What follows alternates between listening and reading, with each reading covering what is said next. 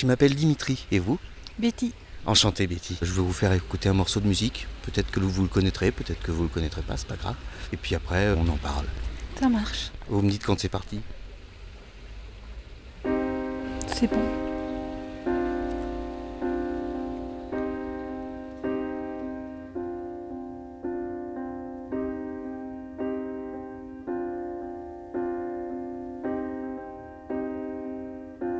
Pourquoi les gens qui s'aiment sont-ils toujours un peu les mêmes?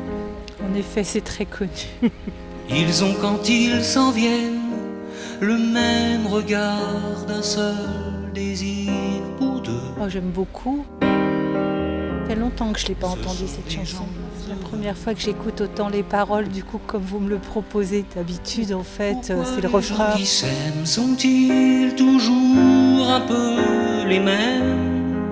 Je dirais qu'en fait, c'est une attitude, en fait, c'est une posture qu'ont les gens qui s'aiment. C'est-à-dire qu'on voit qu'ils ont un regard qui est différent, ils sont un peu dans une bulle. Donc, euh, c'est plutôt ça. Il y a quelque chose qui ressort de l'éclat. euh, c'est corporel, ça dégage quelque chose au niveau de l'orage. voilà. Donc, c'est moi, à mon avis, c'est plutôt au niveau de l'attitude ou de la posture. Il y a des gens qui s'aiment, mais il y a des gens qui s'aiment pas. Il y a des gens qui sont ensemble et on n'a pas l'impression qu'ils s'aiment.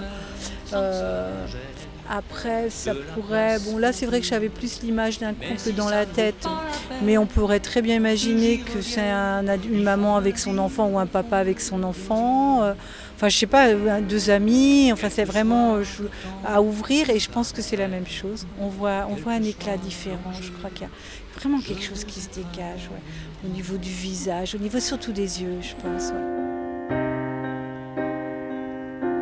Pourquoi les gens qui s'aiment sont-ils toujours un peu rebelles? Ah, parce que parce que c'est oui, parce que je pense que c'est pas si facile que ça d'être heureux.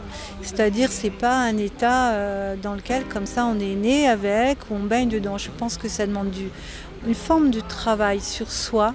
Et puis aussi par rapport à notre vision de la vie, par rapport à la manière dont on prend les choses. Et je pense qu'en effet, euh, il y a plusieurs manières d'être en, rébellion ou en révolte par rapport à ce monde où il y a mille choses qui vont pas. Par contre, je pense que la meilleure réponse, c'est d'être heureux. Au moins d'essayer d'être heureux. Tout à fait. Ça, je l'entends bien. C'est pour ça qu'elle est fortement d'actualité, votre chanson. Tout à fait. C'est un très bon choix. Pourquoi les gens qui s'aiment sont-ils toujours un peu cruels Alors ça, je n'ai pas compris. Alors voilà, ça c'est vraiment, euh, dans cette parole-là, je l'avais complètement bien. Alors si, ce que je la comprends, c'est qu'en fait, ils ne sont pas cruels.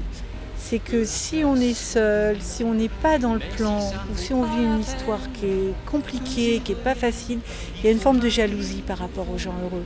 Et quelque part, malgré eux, eh bien, ils nous renvoient quelque chose qui peut être cruel à certains moments de nos vies, bien évidemment. Je l'entends comme ça. C'est pas eux qui sont cruels, c'est plutôt qu'ils nous font quelque part souffrir un peu parce qu'on rêve tous de vivre ce qu'ils racontent sur les gens heureux.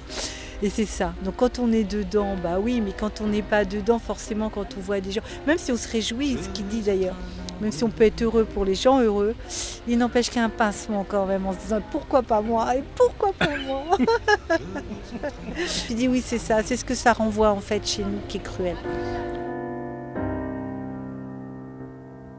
Merci Betty. Bah non, mais je vous en prie, le plaisir est pour moi. Je- C'est très bien, c'est bien ce que vous faites, c'est bien, c'est très bien. Bonne, bonne continuation.